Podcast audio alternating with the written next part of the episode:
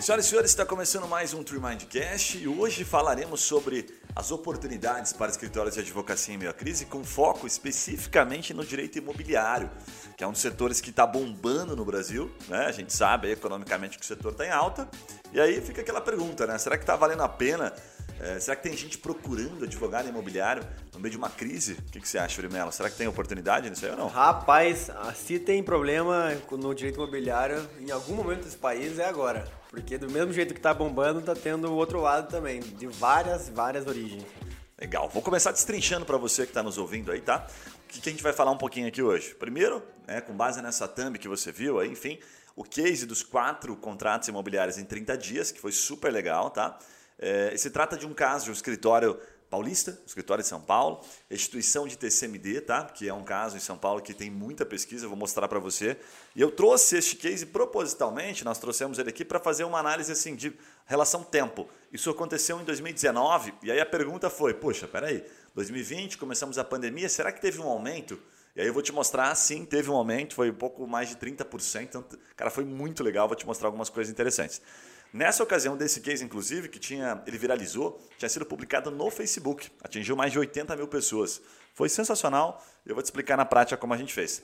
A gente também vai falar um pouquinho aqui sobre análise é, nessa questão de, de, de, necessidade jurídica, tá? do que aconteceu no mercado, de TBI. Então a gente vai fazer um paralelo entre TCMD e TBI, certo? Que na época também gerou um resultado legal. E vamos falar um pouquinho sobre questões, por exemplo, é, o TCMD, né, que tem o D de doação, certo? Causa mortes, doação abre brecha para vários segmentos. Então, dê uma olhadinha nas palavras-chave. Por exemplo, para quem está tá trabalhando com holding, né? tem um monte de advogado que adora fazer essa parte de sucessão patrimonial, de planejamento. Né? Então, estruturação de bens. Conversa com holding na parte de doação.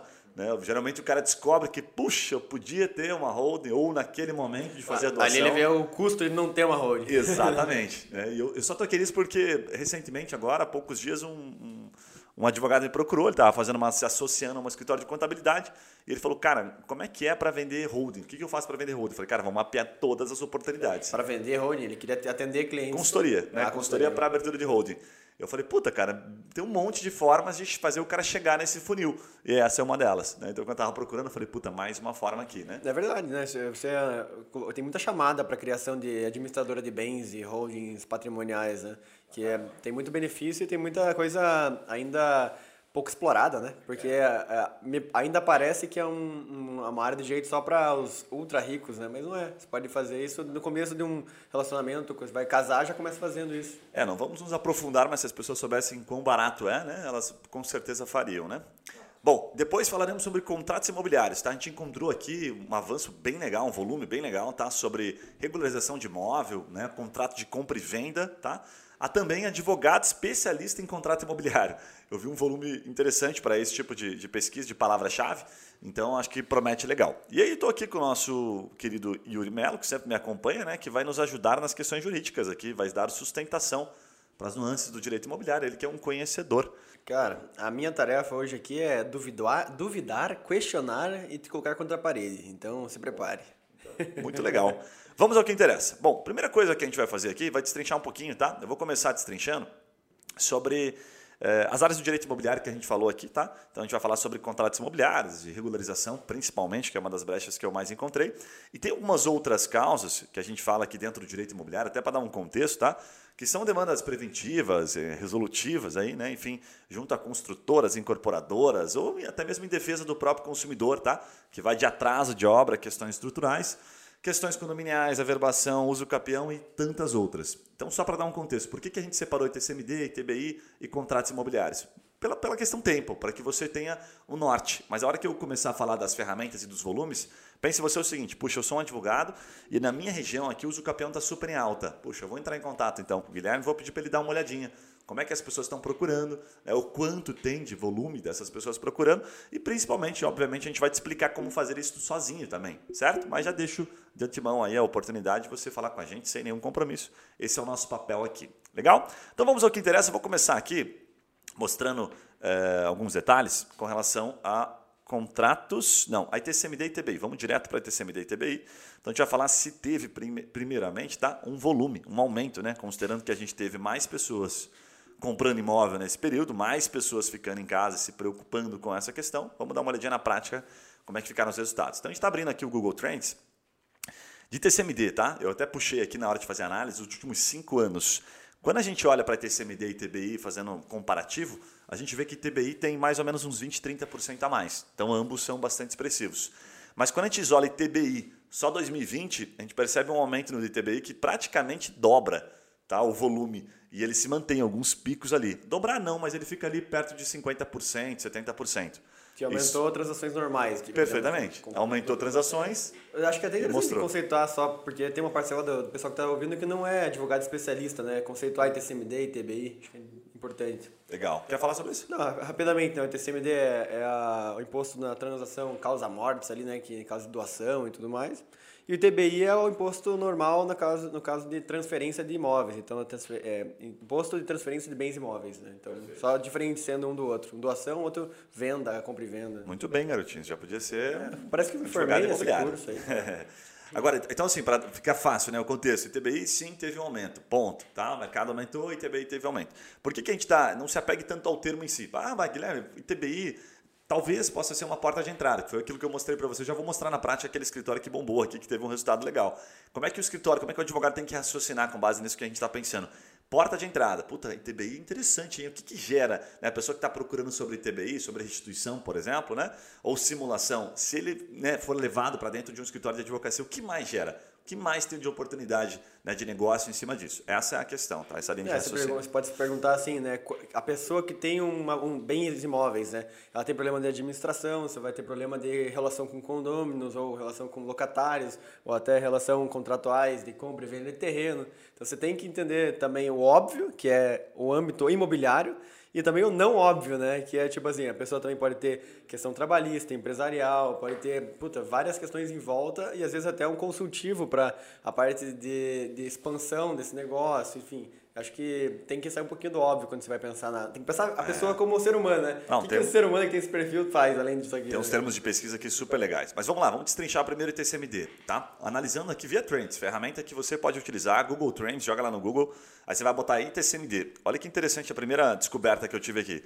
Por região, tá? Por região, hoje está muito mais expressivo do que São Paulo, estado de Santa Catarina. Então, o estado de Santa Catarina procura mais do que todo o estado de São Paulo. E aí fica a primeira pergunta no ar: por quê? né? Por que, que Santa Catarina está bombando em pesquisa de TCMD?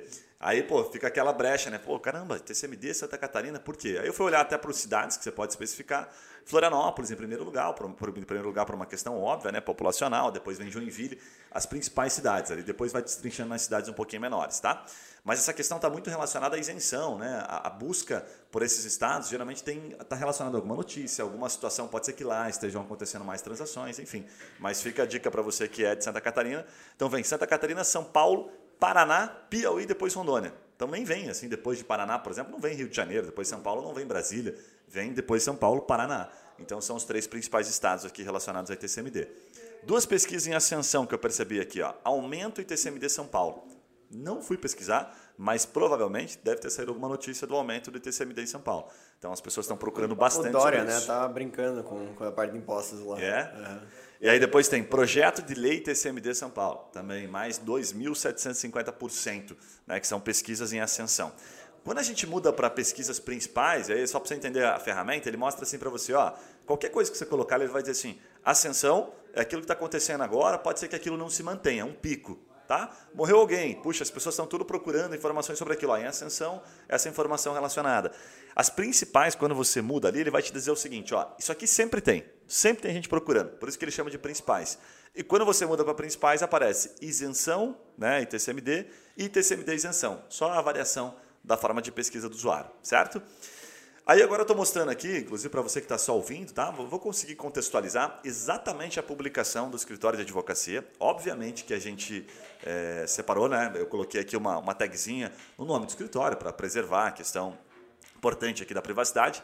E olha o que a gente fez nessa época, que foi muito interessante, tá? Que não está tão distante, né? 2019, foi publicado em fevereiro de 2019, então, ou seja, aproximadamente dois anos. A gente fez uma publicação seguindo restritamente aquilo que o código nos permite, tá? Que é ser instrutivo. Então a gente começa a publicação falando, ao receber uma doação ou herança de São Paulo, você precisa pagar o imposto. certo? Mas ele define uma base de cálculo, então a gente fala sobre a base de cálculo e depois fala sobre a possibilidade de isenção. E olha o que, que aconteceu com esse postzinho aqui, ó. 466 compartilhamentos, ou seja, quase 500 pessoas compartilharam. Dá para se dizer que ele deu uma viralizada, mais de 600 pessoas curtiram e teve vários comentários. Essa publicação atingiu mais de 80 mil pessoas, foi impulsionado, tá? foi pago para que ela realmente aparecesse para mais pessoas. E aqui vem uma grande vantagem tá? do assunto no Facebook. Você já percebeu que no Facebook, não sei se você vai lembrar disso, mas é uma coisa meio óbvia. No Instagram você não consegue compartilhar, né? você não tem este mesmo efeito. No Facebook, quando você compartilha, você está dizendo, você está chancelando para a sua rede de amigos aquela informação. Então você imagina 500 pessoas compartilhando uma publicação como essa, o estrago que isso faz. Né? Então a publicação realmente atingiu muita gente e a partir de um número muito legal de contatos, quatro contratos foram fechados.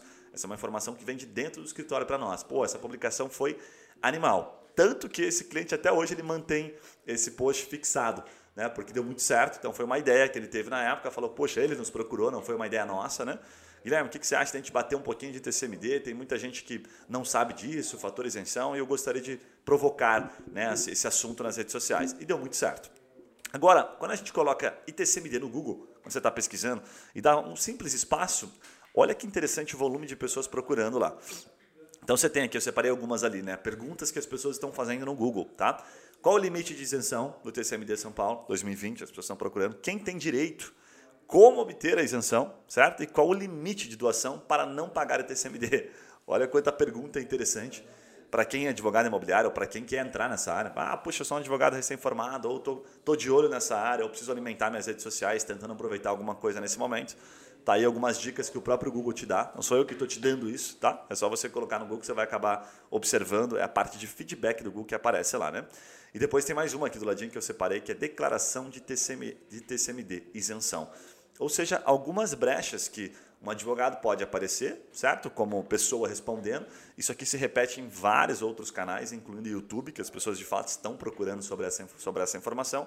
E que você, se bem construído um conteúdo, obviamente pode aproximar algumas dessas pessoas. Interessante, né? Cara, bom, achei bem interessante. Mas é muito voltado para a isenção mesmo, né? Porque é, são as brechas, né? as oportunidades. Faz sentido. Faz bastante sentido, né? Achei bem interessante.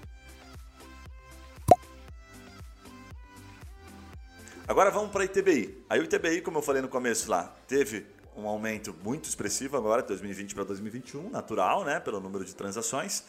E aí, quando você vê em transações, tá? É, quando você vê em transações, o que acontece? Transações não, em palavras principais, a gente vê que o ITBI ele, tá, ele não aparece como ascensão, tá? Ou seja, não está havendo uma ascensão de pesquisas pela palavra ITBI isenção, tá? Apenas, apenas principais, ela se mantém estável durante todo esse período.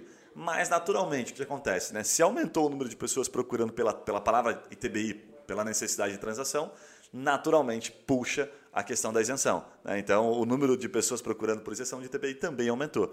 E quando eu fui lá na ferramenta, eu vi o seguinte: olha, só essa combinação, ITBI e isenção, só apenas ela, a gente tem mais de quase 4 mil pessoas procurando por mês. Tá? Então, quase 4 mil pessoas procurando. Aí você tem algumas oportunidades legais. Ó, as pessoas procurando assim: como pedir isenção de ITBI? Né? Ou como conseguir a isenção do ITBI? Certo? Então, são formas, são variações de pesquisa que as pessoas estão fazendo. Mais uma variação super legal aqui do ITBI, que aí quando você coloca no Google ITBI isenção e dá um espaço, tem lá, né? ITBI isenção para primeiro imóvel, ITBI isenção incorporação, aqui é uma baita brecha, né? Já estamos falando de um outro público-alvo, certo? Saímos do consumidor final e fomos para as incorporadoras, né? Olha essa terceira aqui interessante. TBI, isenção, integralização, capital social. O que, você entende por isso aqui? Cara, não sei, na verdade, eu, eu não sei qual que é a... Quando você integraliza capital social como um imóvel, você transfere para a empresa que você é sócio, não tem que pagar ITBI, é isso? Faz... Eu não, não faço ideia. Eu não, sei. não faço ideia. Você que está acompanhando advogado imobiliário também não fui pesquisar, tá? Acabou não dando tempo. Não sei exatamente o significado, mas sei que tem pessoas procurando. É, o importante é que a pessoa está procurando integralização capital social e isenção ITB, mesmo que não tenha algo para entregar, ela está querendo comprar uma, uma consultoria para saber. É, o que acontece é o seguinte, né? Vamos pegar aqui, sempre lembrando da intenção, né? O usuário que está procurando desta forma, será que é um consumidor final? Provavelmente não, né? Deve ser um empresário. Eu achei interessante a isenção incorporação ser um dos principais, é, porque isso seria mais para é, é para comprar imóveis na, no lançamento? Nada a ver, né? É só para o cara que é incorporador mesmo, né? Que está comprando imóveis para incorporar e, e fracionar e, e, vender outras Me parece, aqui dá até para ver a interpretação do Google, mas me parece, tá? Que isso está relacionado à pessoa que de fato é, que é um incorporador, tá? E que está entendendo a questão do ITB, da isenção para a incorporadora, se existe ou não. Tá? tá? Pela, pela, pela experiência que eu tenho aqui de Google, me parece que essa a forma de pesquisa leva a isso. É sempre lembrando daquela questão de tem que pensar na intenção se, e para poder descobrir que tipo de pessoa está procurando, né? Como você falou, às vezes é um advogado procurando isso aqui. O teu cliente não é o advogado, o teu cliente é o cliente final. Então, quais tipos de perguntas o teu cliente final faria, né? Ou deve, estaria fazendo para procurar isso? Provavelmente, quando se fala assim de incorporadora, é, faz sentido uma boa parte ser advogado também, né? É, eu acabei aqui, enquanto a gente está discutindo isso, colocando no Google, tá? Para ter a certeza. E tem uma, uma, uma forma sempre, uma dica que eu dou, tá? Quando você estiver lá discutindo com seu sócio ou tiver na dúvida sobre alguma coisa, o Google é o melhor decisor, tá? Para dizer para você como as pessoas estão interpretando. Por quê? Olha que louco isso, tá? Eu peguei aqui ITBI, isenção incorporadora e coloquei no Google. A primeira matéria que aparece é do Migalhas, né? Não incidência do ITB nas operações de incorporação. Ou seja, bingo, era aquilo que a gente estava pensando. Se aparecesse qualquer outra informação, o Google, teoricamente, estaria dizendo: ó, é assim que as pessoas estão entendendo quando elas buscam desse jeito. Por que isso? Simples, tá? Porque quando ele erra, as pessoas entram no conteúdo e falam: ih, não é o que eu estou procurando, nada a ver, ela sai rapidamente. Quando ele acerta, as pessoas entram no conteúdo e permanecem. E ele usa exatamente esse tempo de retenção, o tempo que você fica dentro de uma matéria, para entender se aquele conteúdo é bom. E aí, a partir disso, é que ele puxa outros conteúdos relacionados e coloca na, na ordem, no primeiro, segundo, terceiro. E aquele que mais consegue prender o tempo das pessoas, estou sendo bem simplista aqui na explicação, é o vencedor. Ou seja, o Google é um baita de um, de um é, decisor, assim, né, de uma dúvida. Deixa eu ver como é que o Google interpreta esse assunto, tá? Aí você vai lá e joga a palavra. Por isso que tem muita coisa que às vezes os advogados chegam aqui falando: ah, eu queria fazer um conteúdo sobre é, sei lá, é, alguma coisa na questão jurídica, um termo técnico, que quando você coloca, vai para um, sei lá, para um, o site do TJ, né? ou vai para um, um assunto técnico sobre aquilo, vai para uma jurisprudência, e a gente fala, cara, não vai adiantar você usar isso aqui. Porque o próprio Google Só não está entregando, isso também. Não está entregando uma notícia, Provavelmente uma você matéria. vai direto para os tribunais e tudo mais, Cara, não, é, não é o cliente final que... Tipo assim, não, coloca aí, eu quero pegar a lei XYZ. Cara, não adianta, porque... Quem procura o número da lei, né? O Google entende que as pessoas que estão procurando né, estão indo para o site TJ. Então, ele é um belo de um decisor, tá? Para eliminar... É, dúvidas, às vezes, sobre tipo, ah, será que eu faço isso ou faço aquilo? Cara, bota no Google que ele resolve para você. Achei interessante aqui também, parecer jurídico de isenção de TBI é outra palavra bastante procurada. É, e imunidade TBI holding familiar. Isso aqui eu acho que é interessante, que vai com a questão da brecha, integralização né, de capital social. Baita brecha, né? Baita brecha, parecer de isenção, realmente, uma baita brecha. Então, voltando aqui, Tá? É, dentro de TBI a gente tem essas palavras, separamos mais algumas aqui, por exemplo, né, para você que está ouvindo aí, pedido de isenção de TBI, mais uma palavrinha interessante. Poxa, essa aí me interessa. Vou lá no Google, vou comprar essa palavra, enfim, vou tentar trazer tráfego a partir disso. Como solicitar e como tirar o TBI. Olha que, que forma diferente de pesquisar. Como tirar o TBI? E quando o Google coloca aqui, é porque tem bastante gente utilizando como tirar. Né? A gente acaba usando, acaba se acostumando a usar termos bonitos ali na, eh, pela relação jurídica, mas a verdade é que as pessoas não fazem ideia né, de como usar, de como pesquisar. Então elas pesquisam do jeito mais simples possível. Né? nós fazemos isso né, para assuntos que a gente não conhece. Então, se o Google revelasse todas as formas nossas de pesquisar, a gente vê algumas aqui pelas ferramentas, né, que são muito engraçadas. Ele pega modo anônimo também, né? Certo, claro. é verdade. Certamente a gente ia pagar alguns micos aí pela forma de pesquisa. Bom, vamos lá, avançando um pouquinho. É, eu fiz uma análise aqui agora de contratos jurídicos. Cara, esse eu fiquei assustado. Olha que, que louco isso. Eu, quando eu coloquei na ferramenta, a gente usa uma ferramenta para dar um contexto para você, tá? Que é uma ferramenta de análise de volume de pesquisa. Então a gente consegue identificar pela, pela ferramenta, por exemplo, como as pessoas procuram, o volume de pessoas procurando, certo? Palavras relacionadas àquilo. Então, uma pessoa que procura, por exemplo, contrato jurídico, ela procura também, exemplo, isenção de TCMD. Estou supondo aqui, tá? Ou o valor do, TCMD, do ITBI. A gente consegue saber pela ferramenta. E consegue saber uma coisa que é mais legal ainda, quanto gera de tráfego para um site, por exemplo, de um escritório de advocacia. vou mostrar daqui a pouquinho, inclusive, um caso aqui, tá? Então o cara vai lá e faz um conteúdo, aparece na primeira página do Google, a gente consegue pela ferramenta saber, ó, sobre este assunto aqui, eu vou mostrar aqui de contratos imobiliários, esse escritório tem X de acesso.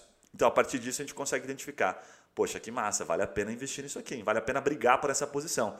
Que se entram 5 mil pessoas né, procurando sobre isso, Se pelo menos ali 0,5%, 1% ligar para o meu escritório, eu acho que eu vou ter um bom resultado, certo? Agora, uma pergunta aqui: faz sentido mais se você quer falar com um cliente final, é, comprar as palavras-chave que compõem perguntas? A gente pode concluir que assim, que o cara que é o comprador final, que é o cliente, ele está vindo mais com essa pergunta tipo aqui, como fazer um contrato de aluguel? Dificilmente um advogado vai procurar isso, né? Ele vai procurar aquilo ali, contrato de aluguel. Ele vai procurar a lei do inquilinato ali, né? É, como Outra pergunta que você separou aqui. Como calcular multa de quebra de contrato de aluguel? É uma forma que o cliente que normalmente é o cliente final, né? Então parece que faz mais sentido comprar palavra-chave no caso de, de cliente final. É, perguntas? Sim, sim. Você compra assim, ó. Você compra a palavra como fazer contrato de aluguel. Aí a tua resposta, o teu anúncio seria assim: Erros comuns no contrato de aluguel, não cometa esses erros. Ou advogado especialista em contrato de aluguel, 10 anos de experiência. Entendeu? Aí você começa a criar a experiência, começa a ser criativo para pensar em algo que a pessoa teria de, de ponto positivo ou negativo para que ela clique no seu anúncio. E é isso que vai fazer a diferença. O cara que está falando como fazer contrato, ele tem quais outros medos que esse cara tem? Né? Tipo assim, eventualmente ele tem um problema de inadimplência, eventualmente o contrato não ser honrado, eventualmente o contrato não ser válido. Ou ele quer vender o um imóvel e quer quebrar o contrato. Perfeitamente. Então você pensa por trás daquilo, né? O que, que essa pessoa teria de preocupação? Beleza, vou compor o meu anúncio. Isso faz com que você tenha mais atratividade no seu anúncio. O advogado que acaba não sendo muito criativo, ele bota assim, advogado contratual, sabe? Compra e venda. E aí, beleza, pode ser que ele tenha alguns cliques, mas se alguém for um pouquinho mais criativo e falar sobre alguma dor, eventualmente alguma coisa que provoque a curiosidade, né, que são os famosos gatilhos mentais, certamente ele vai sair na frente. Mas é mais barato também para o cara atacar esse cara que está procurando já na saída do funil que a gente fala, né? O cara que está perguntando como fazer um contrato de aluguel. Se você vir com conteúdo Assim se faz um contrato de aluguel. aqui estão passo a passo para fazer um bom contrato. Não esqueça disso aqui, os erros principais. Você está falando com o cara que está saindo ali do funil, né? Com certeza. Passando rapidamente para deixar um insight para você, já retomamos o episódio. Aqui na TreeMind, a gente utiliza uma ferramenta que possibilita identificar o volume de pessoas procurando por serviços jurídicos, de acordo com a sua área de atuação. E o melhor é que a gente consegue identificar os seus concorrentes no Google e a estratégia que está levando clientes até o site deles. E por consequência, gerando negócios para esses escritórios. Né? Se você curtiu e tem curiosidade, quer saber se vale a pena investir em marketing jurídico, por exemplo, no Google, na sua área de atuação, Acesse o nosso site freemind.com.br e receba uma rápida consultoria por um dos nossos especialistas em Google. Combinado? Voltamos ao episódio, um abraço e até lá. Bom, então a gente tem aqui sobre contrato, tá? É, só para dar um, um, um, overview aqui do tamanho né, disso aqui, a gente está falando em contrato, tá? Contratos de, relacionados a contratos jurídicos, né? Contratos, como é que a gente colocou aqui? São contratos imobiliários, tá? Contrato imobiliário sem S. Olha que louco isso aqui. Só contrato imobiliário a gente tem de contrato imobiliário mais de 1 milhão e 300 pesquisas relacionadas por mês. Tem muita coisa relacionada a financiamento, tem muita coisa próxima disso.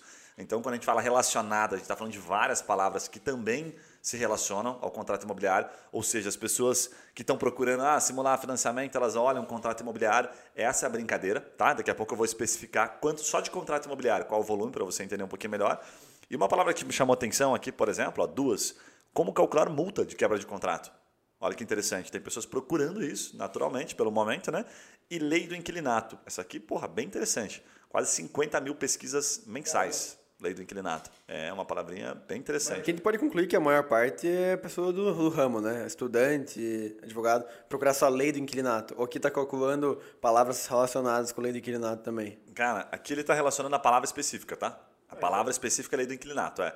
O que, que acontece, né? Até para dar um contexto que foi boa a tua observação. É, tem advogado que a gente acaba até sugerindo, porque essa palavra geralmente ela fica barata se o cara não está na primeira posição do Google, não faz um conteúdo né, para gerar tráfego organicamente.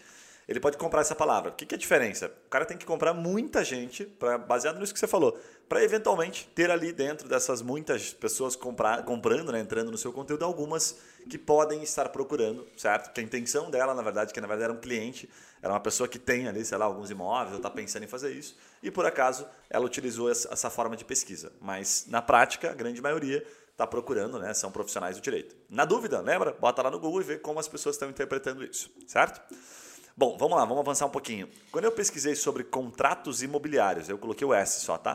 Para se deixar bem específico, contratos imobiliários, né? A gente tem mais de 10 mil pesquisas por mês. E aí sim, fica só relacionado a contratos imobiliários.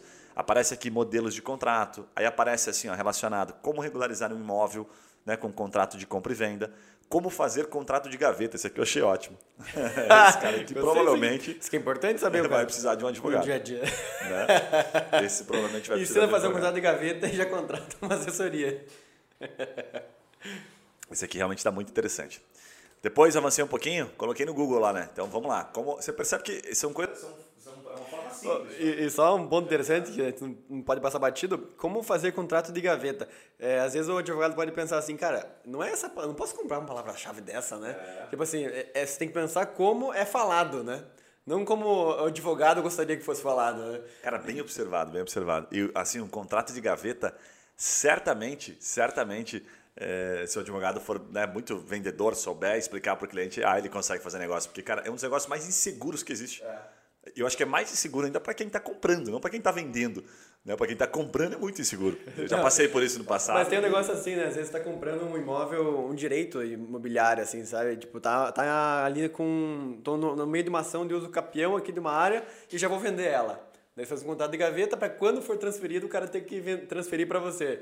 Então tem, o contrato de gaveta ele é muito utilizado para relações que não estão tão nítidas, com dívida e tudo mais. Então, compro, regularizo e depois você me transfere, porque você não pode transferir agora. Perfeito.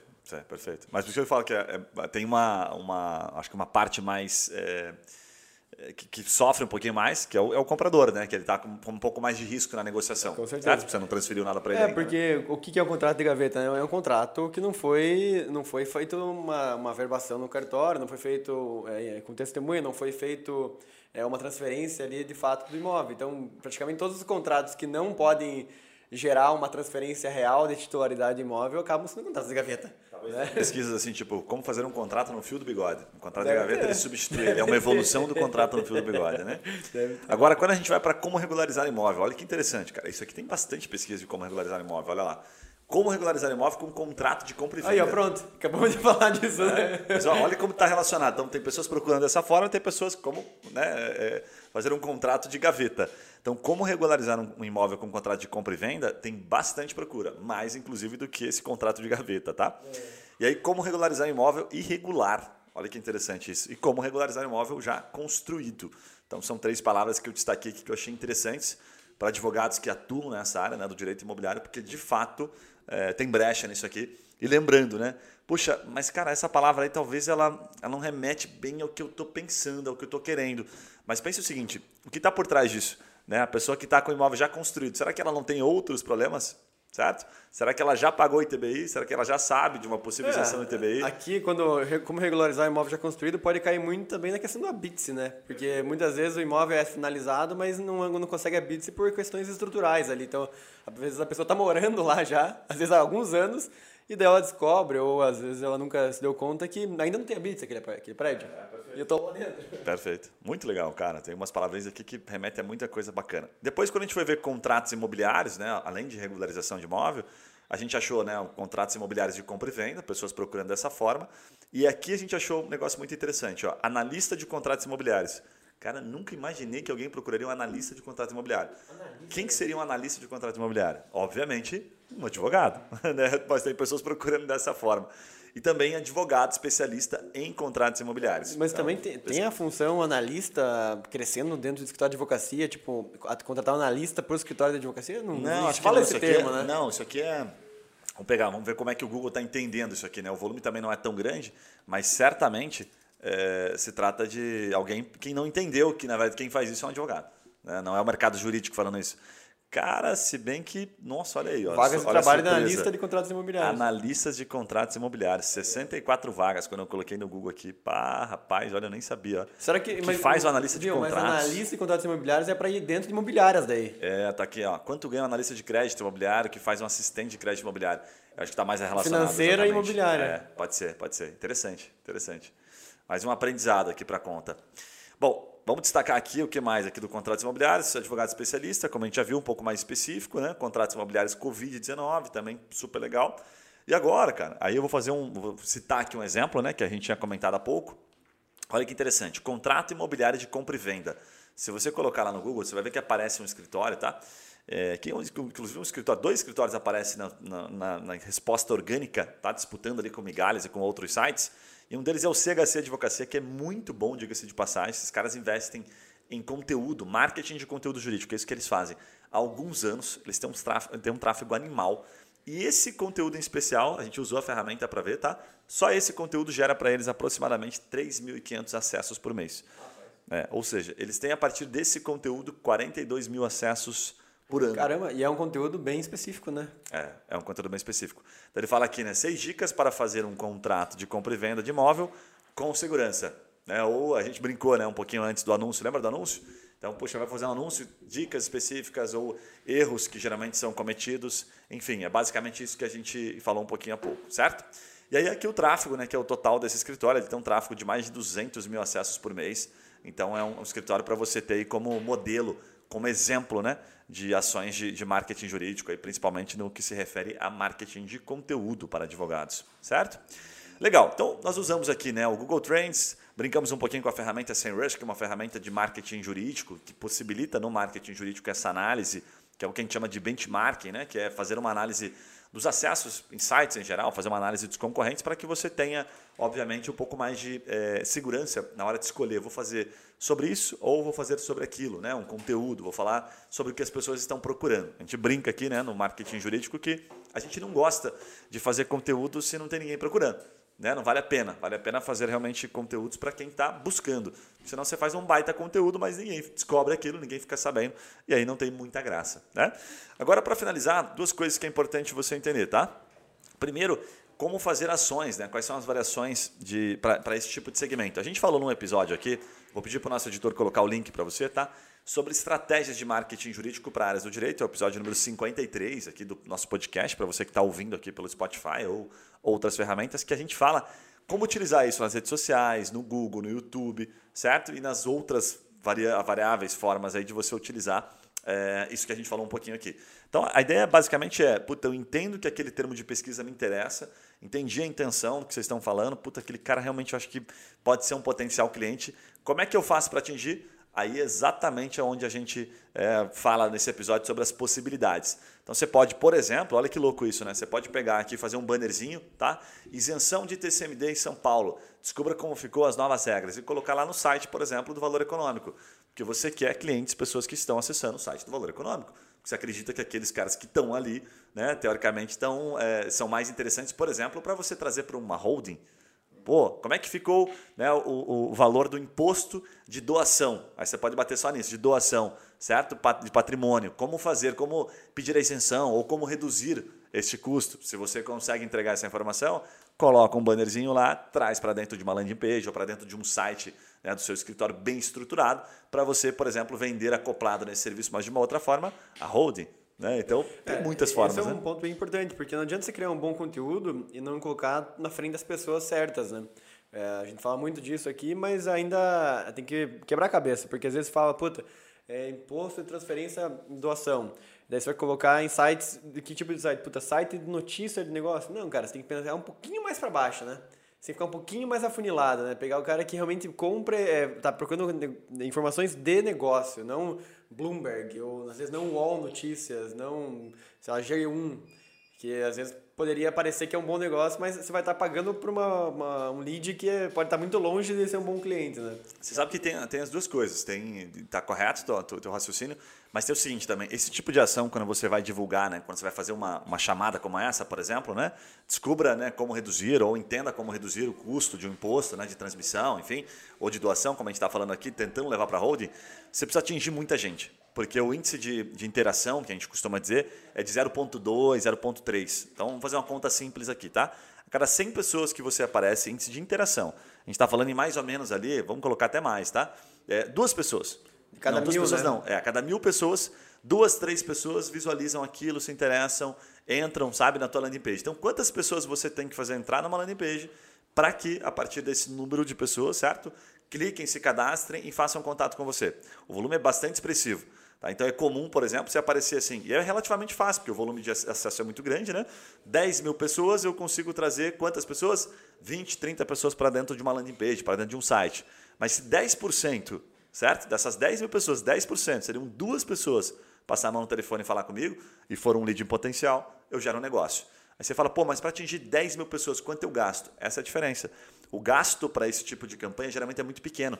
Então você pode gastar ali 10 centavos a 20 clique, né? centavos. Né? Então você vai gastar aqui, se, se eu não estiver errado, mil reais a dois mil reais para impactar 10 mil pessoas aproximadamente, dependendo do que é o custo da interação, tá? Que ele calcula. Então, pra, com 10 com mil reais, pode ser que você gere no final, se tudo correr muito bem, dois negócios. Dependendo do tamanho do negócio, opa, me interessa fazer esse tipo de, de trabalho de marketing, tá? Então, é, é essa linha de raciocínio. E para finalizar aqui, a linha de raciocínio que é importante você ter em mente, se apegue, não se apegue à palavra-chave, ao termo de pesquisa, mas o que tem por trás, as oportunidades que correlacionam aquilo. Né? Porque quando a gente falou aqui, por exemplo, contratos imobiliários, imagine a quantidade né, de coisas que uma pessoa que está procurando né, um contrato imobiliário de compra e venda vai precisar. A quantidade de situações né, em que ela vai acabar se envolvendo e vai precisar de uma consultoria jurídica. Então, trazer esta pessoa para dentro, por exemplo, de uma landing page, para dentro de um conteúdo que você fala sobre várias outras coisas, é o que pode despertar nela, obviamente, o interesse em estabelecer uma conexão com o seu escritório. Certo, Irmelo? Bacana? Cara, acho que o cara que é advogado, que trabalha nessa área, já vai ter bastante ferramenta, talvez, para sair daqui com umas duas ou três ideias, pelo menos. Mas para você que está ouvindo que não é da área, é, eu também acho que vale a pena você dar uma estudadinha, assim, porque é um mercado imobiliário que está em alta. Eu tava, a gente tava, até fez o Masterboard, né, nosso evento de empresários, essa semana com o fundador da Sanremo, construtora aqui de Curitiba, e ele falou que teve uma crise muito grande de consumo entre 2015 até 2020, mas que 2020 ah, bombou, foi um dos melhores anos da, da última década, e que a tendência é que fique ainda por um, pelo menos um ano e meio nessa alta, na, na perspectiva dele. E isso, cara, é muito impactante. É um tempo é, razoavelmente alto, num nicho que é, ainda é mal atendido, porque não tem muita gente fazendo conteúdo sobre isso de relevância, e que na, talvez na tua região ainda tenha poucas pessoas se, se posicionando. Né? Então, acho que é uma boa oportunidade para quem também não é do ramo. Legal. Muitas, muitas brechas, de fato, aí, né? Legal, agora aquele momento que eu peço para você aqui dar é, aquele, aquela curtida, deixar o seu comentário, inclusive deixar a sua crítica, deixar o seu elogio, enfim, fique muito à vontade, a gente gosta bastante né, de ouvir a opinião das pessoas que nos acompanham aqui. Se você está vendo pelo podcast, obviamente, né? É, manda para nós lá no Instagram, manda via YouTube, onde você achar melhor. Se inscreve aí para que você siga acompanhando, a gente vai trazer outras oportunidades que a gente está enxergando em outras diversas áreas. Vamos falar sobre previdenciário, família, vão ter várias áreas que a gente vai trazer, exatamente mostrando, né, ó, dizendo as pessoas estão procurando assim, porque de fato, né, o que a gente percebe é que mesmo em meio à pandemia, tem gente contratando advogado e tem gente procurando resolver essas situações, mesmo de casa, né, a gente está com essa oportunidade. O que é uma coisa muito interessante, inclusive, porque abriu várias brechas para contratar um advogado especialista em algo de outro estado, de outra cidade. Né? A gente acabou um pouquinho com aquela barreira que nós tínhamos. Ah, puta, eu preciso ser um cara da minha cidade, precisa ser um cara aqui do meu bairro. Acabou, você não pode mais ver ele pessoalmente. Né? Então abriu brecha para um advogado, por exemplo, imobiliário, super ultra especialista em determinada situação, que tem pessoas procurando, atuar né, em defesa desse cliente, enfim, dependendo da causa, dependendo da situação, obviamente. Né?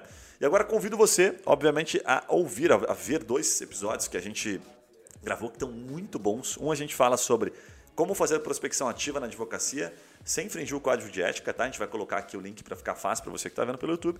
E o segundo são as 10 ações ou características que mais geram negócios na advocacia. Esses dois episódios estão muito legais, então convido você a ouvir ou a ver, né, assistir esses conteúdos para que você depois retorne e nos dê um feedback aí, dizendo se alguma coisa fez sentido para você. Combinado? Show. Show de bola? Perfeito. Um abraço e a gente se vê no próximo podcast. Valeu! Valeu.